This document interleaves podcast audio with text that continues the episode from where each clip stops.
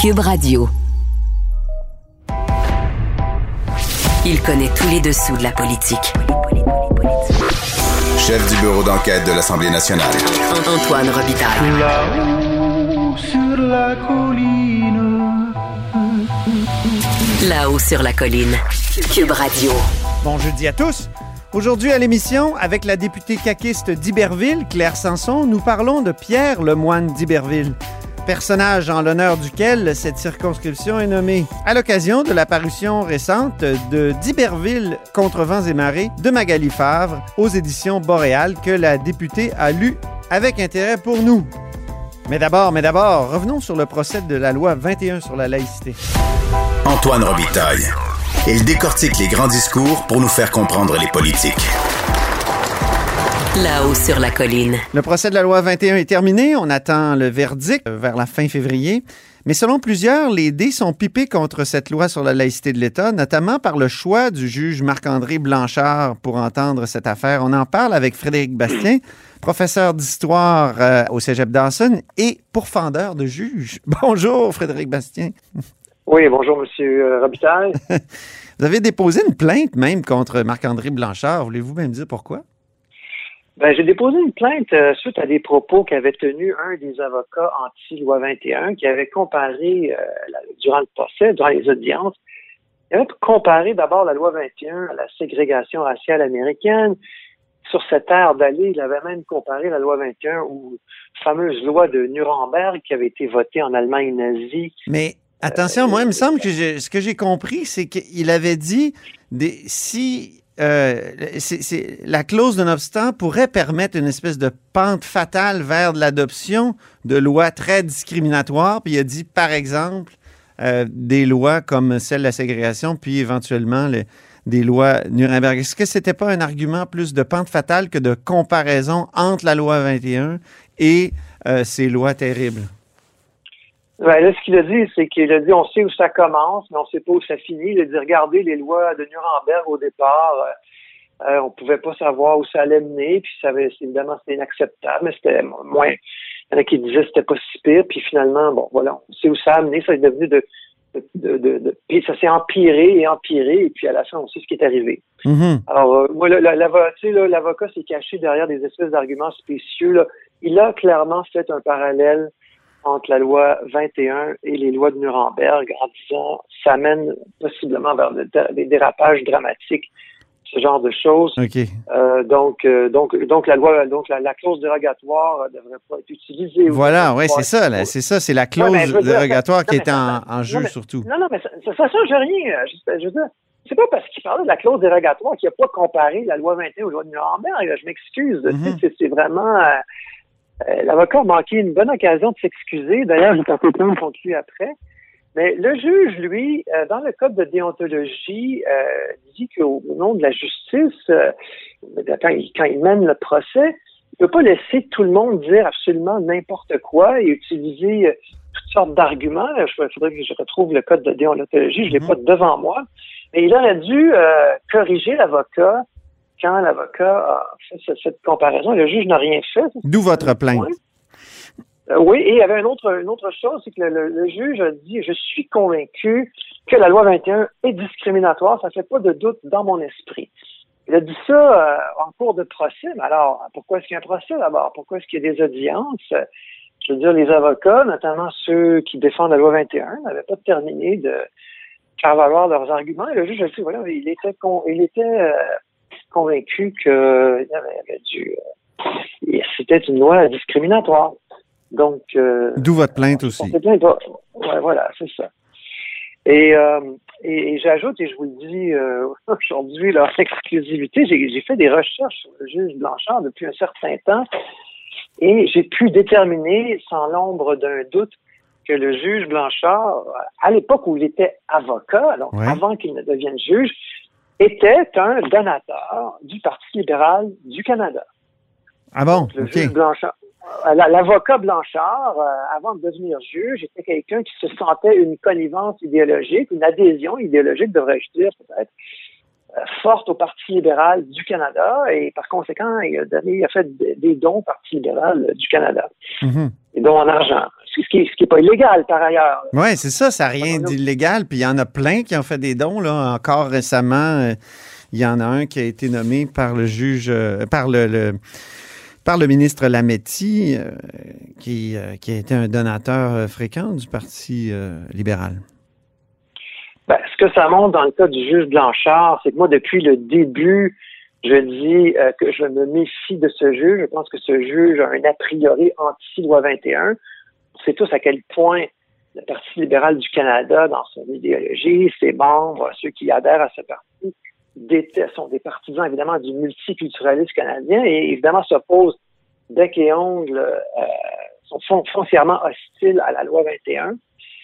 Et, donc, tout lieu de croire, euh, étant donné l'adhésion jadis du, juge euh, à, l'époque avocat, donc l'avocat Blanchard qui a fait, qui a donné 1241 dollars au parti libéral en 2004 et 2005, ben, on, voit bien que ce juge-là euh, partage cette, philosophie du Parti libéral euh, du Canada. Vous êtes sûr que c'est le bon Marc-André Blanchard, là, parce qu'il y en a un qui, qui, est dans les officines libérales depuis longtemps, Marc-André Blanchard, donc euh, président même du Parti libéral du Québec, je crois, à une certaine époque. Oui, c'est ça. ça m'a pris des semaines pour faire ce travail. Là et on a éliminé de, comme possibilité l'autre Marc-André euh, Blanchard. Moi, ce que je voudrais ajouter là-dessus, c'est que moi, j'ai été très surpris que Marc-André Blanchard soit arrive au dossier de la loi 21. Parce qu'au départ, il y a un an, là, en décembre 2019, c'était une autre juge, Mainville, qui était une, femme qui était euh, aux commandes du procès. Et là, la, juge en chef de la Cour euh, supérieure du Québec a dit, ben, la juge Mainville est trop occupée trop occupé, c'est qu'on va confier ça à un autre juge. Là, c'est tombé sur M. Blanchard, le juge Blanchard, qui doit, et la première décision que le juge Blanchard a prise, c'est de remettre le procès à plus tard parce qu'il était trop occupé. Alors, euh, je trouve ça un peu curieux. Et euh, ce qu'on sait du juge Blanchard, par ailleurs, c'est que c'est le juge qui avait euh, rendu une décision défavorable à l'ancienne loi libérale, mm-hmm. la loi 62, euh, qui euh, obligeait... Le visage à euh, découvert, hein, pour recevoir et donner des services de l'État. Voilà, c'est ça. Alors, il avait, il avait dit que cette clause-là de la loi 62 des libéraux causait un, dommage irréparable, un préjudice irréparable aux femmes musulmanes. Et il avait donc rendu une décision défavorable à la loi 62. Et cette disposition de la loi 62, elle est reprise intégralement dans la loi 21. Alors mhm. là, on a choisi le, juge, euh, supposément parce qu'il était moins occupé, le, juge qui a été choisi euh, sur euh, plus d'une centaine de juges là, à la Cour supérieure de Montréal, Cour supérieure du Québec, district de Montréal, on a choisi un juge qui avait déjà rendu un jugement anti-laïcité. Dans, une autre, dans une autre cause. Alors, c'est quand même assez curieux comme hasard. Je trouve ça très curieux quand quand cette décision-là a été prise. Et là, ce qu'on voit dans le procès, ce qu'on continue de découvrir, renforce, selon moi, cette idée qu'on a un juge dont l'idée est déjà faite. Et ça éclaire beaucoup de ses, de ses décisions, de, ses commentaires, de la façon dont il gère le procès. Voilà. Mmh. L'Association du barreau canadien parle souvent de l'importance euh, de la diversité au sein de la magistrature, de l'importance qu'elle reflète la diversité de la population. Mais euh, est-ce que euh, cette hostilité-là de plusieurs juges contre, la laïcité, est-ce que c'est pas un, manque justement de diversité? Parce que, je veux dire, il y a une bonne partie de la population qui appuie cette loi-là et qui a une conception de la laïcité qui converge avec celle de la loi 21. Oui, ben, c'est une excellente question parce que moi, je pense que le, le, barreau canadien est en complète contradiction. Euh, une journée, on dit une chose, le lendemain ou euh, plus tard, on dit une autre chose. Au début de l'année 2020, le, barreau canadien avait condamné la loi 21. Alors, donc, eux, il faut pas, il faut, la loi, la loi 21, c'est une loi maléfique, c'est une loi terrible, une loi qui doit évidemment être euh, invalidée par les tribunaux. Et après ça, le, le, le barreau nous dit, ben nous, on est pour la diversité. Alors que c'est tout à fait clair que euh, si vous êtes euh, pour la loi 21, euh, bien, dans le monde des juristes, dans le monde des avocats, dans le monde des juges, vous allez être tout à fait isolé, vous allez faire face à une hostilité institutionnelle, hein, une, hostilité Systémique? Oui, systémique, voilà, exactement, absolument. Le système est contre les juges ou les, les, les juristes, je devrais plutôt dire, Mhm. qui sont en faveur de la, de la laïcité. De la même façon, et vous vous en souviendrez, M. Robitaille, en 2005, le juge en chef de la Cour d'appel du Québec, Michel Robert, Mhm. c'est un ancien, euh, je pense qu'il avait été président du Parti libéral du Canada, mais un, un libéral connu, avait dit il n'y a pas de place dans la magistrature pour les souverainistes québécois. Alors, on est un peu dans le même genre de, de- dans le même genre de dynamique, même genre, même genre de dynamique, c'est-à-dire que Mais n'y a pas les- de les- place. Mais on peut comprendre cette hostilité-là à l'égard des souverainistes parce qu'ils sont contre le système. Donc, d'une certaine façon, euh, ils veulent le renverser, le, le transformer. Mais les- le reste, là, que- la grande que- masse de nationalistes du Québec, ils sont pas là non plus dans la magistrature. Ben, je ne savais pas qu'il y avait des délits politiques au, euh, au Canada. Je ne savais pas qu'on avait le droit de discriminer pour des mobiles politiques. Parce que c'est ça que vous dites. Si vous dites, euh, voilà, les, si vous corroborez les affirmations de M. Robert à l'époque, ou celles plus euh, récentes du barreau, enfin le barreau, Ou de, ou de l'ancien député Diorio. bref, euh, si vous dites que vous n'avez pas le droit d'être juge que vous êtes pour la laïcité, bien évidemment, vous, vous- Non, non, non. Moi, je parlais de, du souverainisme. Le, souverain, le souverainisme veut, veut renverser le système actuel, ça, faut le dire. Donc, je peux comprendre à la limite que des juges disent on veut pas nommer de souverainiste. Mais le problème, c'est qu'il y a une masse de nationalistes euh, au Québec qui sont pas nécessairement souverainistes, qui euh, n'ont pas accès d'une certaine façon à la magistrature. Ben, ce qui est sûr, c'est que si vous êtes ouvertement pour la laïcité au Québec, puis vous êtes un avocat, vous ne serez jamais nommé juge. Voilà. C'est absolument certain. Et les juges que nous avons sont des juges, euh, en, en leur vaste majorité, ce sont des, des gens qui adhèrent au multiculturalisme canadien, qui est une espèce de religion d'État chez nous. Évidemment, euh, cette, cette religion d'État, cette idéologie est tout à fait hostile à la laïcité.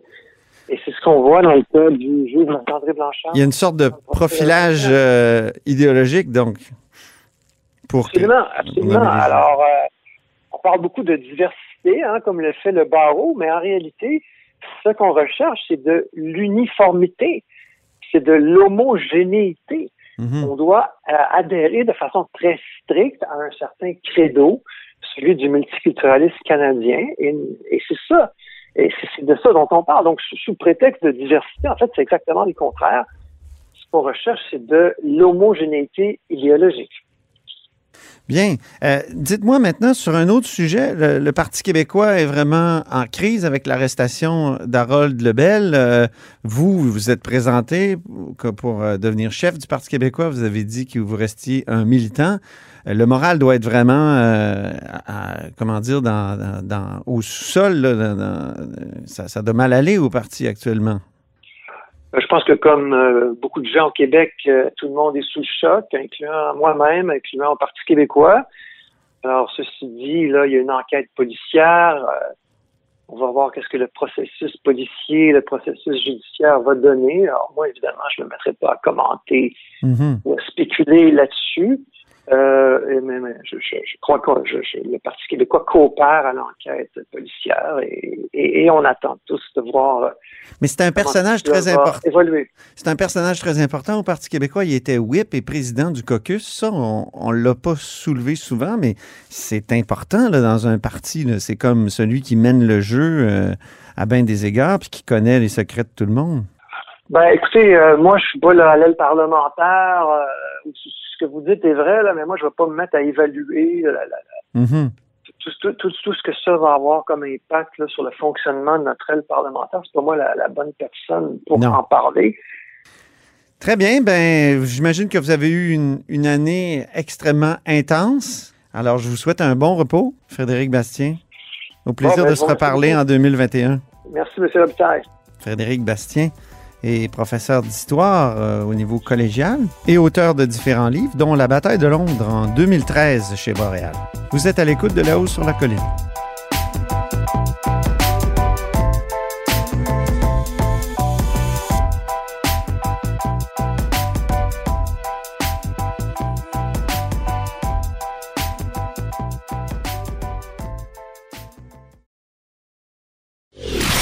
Antoine Robitaille. Le philosophe de la politique. La joute politique ne colle pas sur lui. Il réussit toujours à connaître la vérité. Vous écoutez là-haut sur la colline. Tout le monde fait ses suggestions de lecture actuellement et moi j'ai eu envie de faire lire un livre à une élue, livre qui porte sur un personnage fascinant qui a donné son nom au comté qu'elle représente. C'est Claire Sanson qui est au bout du fil de la coalition Avenir Québec. Bonjour. Bonjour, comment allez-vous? Ça va très bien. Donc, euh, on se fait plaisir un peu ce matin. Là. Vous, vous avez lu pour nous, vous êtes député d'Iberville et vous avez lu d'Iberville contre vents et marées de Magali Favre au Boréal. Donc, c'est sur Pierre Lemoine d'Iberville et je, je me demandais qu'est-ce que vous avez appris de, de cette euh, lecture-là, de, de ce livre-là qui vient de, de paraître? Ben, un, j'ai appris à quel point j'ignorais mon histoire du Québec. Oui, faut dire que quand, quand j'étais jeune, au couvent, on apprenait l'histoire du Canada oui. ah, et on n'allait pas très loin. Donc, j'ai appris mon ignorance sur l'histoire du Québec et des gens qui ont marqué le Québec. J'ai appris que Pierre Duberville était un lemoine, famille très impressionnante et fascinante. Moi, là, M. Robitaille, je ne regarderai plus l'hôpital Charles Lemoine de la même façon. Ah oui, hein? Et, ah oui. Ça, c'est le, ça, c'est le patriarche, Charles Lemoine. Hein? Oui, c'est le père, oui. Et j'ai appris que Pierre Duberville était un Québécois. Il est né à Ville-Marie, Montréal. Mhm. Et euh, c'était un aventurier, un guerrier, euh, sans relâche. Lui, il voulait éliminer les Anglais. Et c'est un homme qui était très près, très allié avec les Autochtones, que l'auteur, je voudrais remarquer, appelle les sauvages. Oui, ça vous a fait tiquer, ça, que Magali Ben, Favre m'a- choisi. ben, ça ben, ça m'a fait que dans le contexte actuel où on a les mots haine qui sont interdits, puis les ci, puis les ça, je me disais, oh mon Dieu, ça me c'est- surprenant, mais euh, elle explique très bien que c'est comme ça que les Français les appelaient et euh, elle tenait à utiliser le terme qui était utilisé à l'époque. Oui, c'est ça. C'est à la page 17. Il est bien écrit qu'au 17e siècle, le mot sauvage désignait celui qui vit dans la forêt. Il n'avait pas la connotation péjorative d'aujourd'hui. Par souci de Exact. rigueur historique, écrit-elle, euh, nous en avons maintenu l'usage dans les dialogues. hein, dans les dialogues. Exact. Parce qu'elle elle Oui. voulait vraiment. Parce qu'il y a beaucoup de dialogues. Hein? C'est un, c'est un y petit livre. Oui. c'est ça qui rend la lecture intéressante. Vraiment, là, on a l'impression, quand on la lit, Madame Favre, qu'on est là et qu'on entend les conversations. Alors, j'ai appris beaucoup de choses et je vais lire d'autres de ses œuvres. euh, c'est évident. Et si l'histoire nous était enseignée comme ça, probablement qu'on la retiendrait plus et qu'on l'apprécierait plus. Ben oui. C'était vraiment un personnage euh, qui a, qui a marqué la Nouvelle-France, là, né en 1661, mort en 1706 à la Havane. Euh, Dites-nous pourquoi, il se- pourquoi il se ramasse à la Havane? parce que c'est un aventurier, puis il veut faire du commerce, puis il veut enrichir sa famille, et puis il veut battre les Anglais partout où il passe. Alors, c'est vraiment des civilisations, là, aussi impressionnantes que si on lisait sur les Incas ou les Aztèques ou tout ça, là. Alors, c'est un batailleur et il veut aller, il va à Cuba parce que euh, il y a une menace que les Anglais veulent s'y installer, puis tout ça. Alors, il s'en va là-bas, puis il meurt euh, d'une espèce de, j'imagine, de scorbut ou de, de fièvre euh, Mhm. de COVID de l'époque. oui, c'est ça. Alors, ouais, il meurt de la COVID de l'époque. Et euh, je pense qu'il y a quelques années, le gouvernement du Québec avait tenté de rapatrier ses restes, mais ont abandonné parce qu'on ne sait plus vraiment dans quelle région de Cuba ils se sont retrouvés. Oui, c'est ça. Il y a eu une pétition même qui a été déposée en 2015 pour le rapatriement des restes de Pierre Lemoine d'Iberville. Alors, euh, c'est une pétition qui avait recueilli 116 signatures et j'ai l'impression que c'était à la suite de ça. Mais, Magali Favre nous écrit qu'on ne sait pas trop où sont ses restes, puis il y a peut-être même l'endroit où ces restes ont été euh, placés, où il y a eu une explosion. Donc, euh, je me demande si on aurait, si on a, si on a retrouvé quelque chose. Ouais, il, reste peut-être plus rien que ces restes. C'est ça, exactement. Mais de toute façon, l'aventure a été abandonnée. Mais je pense que ma collègue Christine Saint-Pierre de l'Assemblée nationale pourrait m'en apprendre Mhm. là-dessus et je vais la questionner à notre retour à l'Assemblée nationale. C'est bon. Euh, donc, vous dites l'enseignement de l'histoire. euh, je, je me demande pourquoi on a oublié un peu euh, d'Iberville ces jours-ci, parce que c'est quand même un héros incroyable de, de, de roman de cap et d'épée. Ah oui, oui, tout à fait. Ah, tout à fait. Tout à fait. Mais il y a une chose qui m'a frappé beaucoup dans ce livre-là, c'est la dureté de la vie à l'époque. Oui, Ces gens-là vivaient des enfers, des mois et des mois dans les eaux glacées, à faire du portage dans l'eau glacée jusqu'aux genoux. La violence était omniprésente. Ça se massacrait de part et d'autre. Les Anglais, les Iroquois, les Français. Euh, donc, euh, c'est vraiment des époques... euh, ça ne ressemble en rien aux séries Savon, hein, de ce qu'on peut imaginer. Là. Ben, vous parlez des séries. Est-ce que vous aviez vu à l'époque la série d'Iberville qui est assez reconnue, la série à Radio-Canada euh, qui, euh, qui, avait, qui, avait, qui avait fait date? Là? Non, pas vraiment. Faut Non. dire que nous autres, au couvent, on regardait pas la TV, ben ben, hein. on faisait des tabliers, puis on regardait pas la télévision, ben ben, puis ça a dû être diffusé à l'époque où j'étais assez jeune. Je me souviens toutefois que quand je travaillais à Radio-Canada, dans un des présentoirs, il y avait les deux bateaux d'Iberville qui étaient montés, là, des maquettes qui étaient montées. Je me rappelle d'avoir vu ça. J'imagine que Radio-Canada les a encore dans ses trésors. Ah, Mais, sûrement. euh, Oui. mais euh, c'était quelque chose. Mais j'ai vu des extraits de, de, de la série là, avec les années. Là, Euh, à chaque fois qu'un comédien qui meurt, on nous montre des extraits. Oui, c'est ça. Mais je ne... Ouais, mais c'est tout ce que j'en savais. Alors, j'ai appris beaucoup de choses sur Pierre d'Iberville que je suis fier de, dont je suis fier de représenter le comté aujourd'hui. Et le pauvre Pierre d'Iberville, qui n'a jamais connu l'amour de sa Jeanne, oui. qui avait plutôt choisi d'être récluse et de consacrer sa vie à la prière. Ah oui, Jeanne Lebert, hein? Oui, oui, oui. Et euh, Ah. Est-ce qu'on ne devrait pas enseigner euh, l'histoire davantage par les toponymes au Québec? On prend, par exemple, euh, d'Iberville, il est partout, là, mais euh, c'est curieux, on l'a oublié. Oui, on l'a oublié, celui-là. On l'a oublié, en effet. Pourtant, il y avait une volonté de découvrir l'Amérique, d'une certaine façon. hein. C'était une ambition fait. continentale.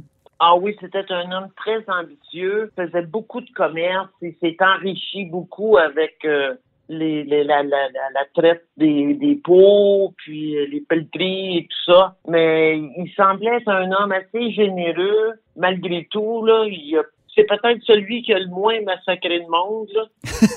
Et euh, mais ce serait une bonne idée de, de prendre euh, les noms fameux de l'histoire de la Nouvelle-France et puis euh, d'y apprendre quelque chose. Moi, Ben je, je lisais le livre, là, puis à chaque fois, je sais pas si vous vous souvenez d'une série à Radio-Canada qui s'appelait Les Grands Esprits. Oui, oui, bien sûr, oui. C'était fascinant. Moi, j'ai adoré, j'ai adoré ça parce que Jean Boisvert, le réalisateur, nous faisait rencontrer à chaque beau dimanche les Cléopâtres qui rencontraient Beethoven.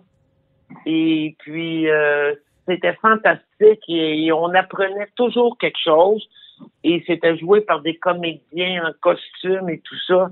Et là, à chaque fois que j'ai pris le livre de Madame Favre et que je le laissais, je me disais, oh, que ça aurait fait un bon, une bonne, un bon épisode des Grands Esprits. Ah ben oui, Et- effectivement. Et Oui, Imaginez une série télévisée aussi, parce que euh, je, je- je lisais le livre euh, aussi, puis euh, j'ai cherché un peu sur la série télévisée de 1967. Il y avait 39 épisodes. C'est fou. ouais, ah oui. Donc, euh, il y, a, y y beaucoup à raconter sur euh, le personnage, puis on le découvre euh, dans le livre. Ah, tout à fait. maintenant, vous, Claire, comment vous allez passer les fêtes, là? Bien tranquille à la maison, avec mon chat. Alors, on va être bien tranquille et j'ai une amie qui est hospitalisée, donc je vais peut-être aller faire des petites visites. Là. Mais c'est tout, ça va être très calme, très tranquille. Je vais écouter les directives. Puis votre année comme élu prise dans la pandémie, comment ça s'est passé? Dans Ah, le ben, comté d'Iberville puis à l'Assemblée nationale? Ah ben, dans le comté, moi j'étais surtout dans le comté parce que j'avais des examens à passer médicaux. Mhm. Mais on a eu notre bureau est resté ouvert tout le temps. On avait beaucoup d'appels parce que bon, comme partout au Québec, les gens étaient un peu mêlés dans les directives. Et puis bon, il y a des citoyens qui étaient un, un peu plus stressés, puis euh, des petits problèmes à régler. Là, je vais aller voir ma mère, puis je peux pas. Mhm. Bon. Alors, on a eu beaucoup de cas de citoyens. On a eu des choses assez drôles. Ah oui? Ah oui. Comme? Nous, on avait fait, là, écoutez, là, je vais vous dire un secret, là. Oui. Dans Ça le va bureau, rester entre nous. on- on- oui, ça va rester entre nous et Cube Radio. et on s'était fait au bureau un mur qu'on appelait le mur des inepties. Ah bon? Parce que des fois, on entendait des affaires. Il y a un citoyen qui nous a appelé une journée pour se plaindre parce que c'était trop tranquille sur Tinder. OK. Écoutez, là. Moi, j'ai dit, écoutez, monsieur, on est en pandémie. C'est pas le temps de faire des dates avec des étrangers, voyons donc. Il trouve ça plate sur Tinder. Alors, euh, ben, on, on, a- on, a- on s'en est bien tiré. Naturellement, on a travaillé beaucoup avec nos organismes communautaires pour les banques euh, alimentaires. Puis là, cette année, ben, il n'y avait pas de guignolés nulle part. Alors, tout le monde était un peu pris de court. Donc, euh, on a fait notre, de notre mieux. Puis je pense qu'on l'a bien fait là pour les supporter puis s'assurer que tout le monde avait un Noël qui avait de l'allure. Alors, naturellement, il y a des citoyens qui avaient des problèmes de garderie, surtout dans la première vague. Là. Oui. Mais sinon, ça a bien été. À l'Assemblée nationale, ben là, moi, je dois dire, comme euh, je suis pas membre du, du Conseil des ministres, je faisais mes tours de garde. Là. On fait la plante verte pour maintenir le quorum. Ça, c'est bien plate. Là. Oui. Mais c'est la vie, il faut le faire. Et puis, euh, mais depuis deux semaines, moi, j'étais pas à l'Assemblée nationale parce que j'avais des rendez-vous médicaux. Puis, en plus, je me suis payé un déménagement. Alors, euh, j'ai été ici depuis deux semaines. Bon, ben c'est bien. On va vous souhaiter euh, de belles fêtes, Claire Sanson. Puis merci d'avoir été notre euh, lectrice du jour, euh, m'a à votre, fait plaisir. au nom, je votre vous nom de comté. de m'avoir mis à l'œuvre pour lire ce roman. J'ai beaucoup apprécié. Merci, M. Robitaille. Ben, c'est moi qui vous remercie. Puis à la prochaine, Claire. Bonnes vacances. Merci et joyeuses fêtes à vous. Joyeuses fêtes à vous et vos commettants. Et je rappelle le titre du livre que Claire Sanson a lu pour nous. C'est D'Iberville contre vents et marées de Magali Favre aux éditions Boréal. Et c'est tout pour nous à la haut sur la colline en ce jeudi. Merci d'avoir été des nôtres et n'hésitez surtout pas à diffuser vos segments préférés sur vos réseaux. Et revenez-nous demain, vendredi, pour la dernière de la haut sur la colline en 2020.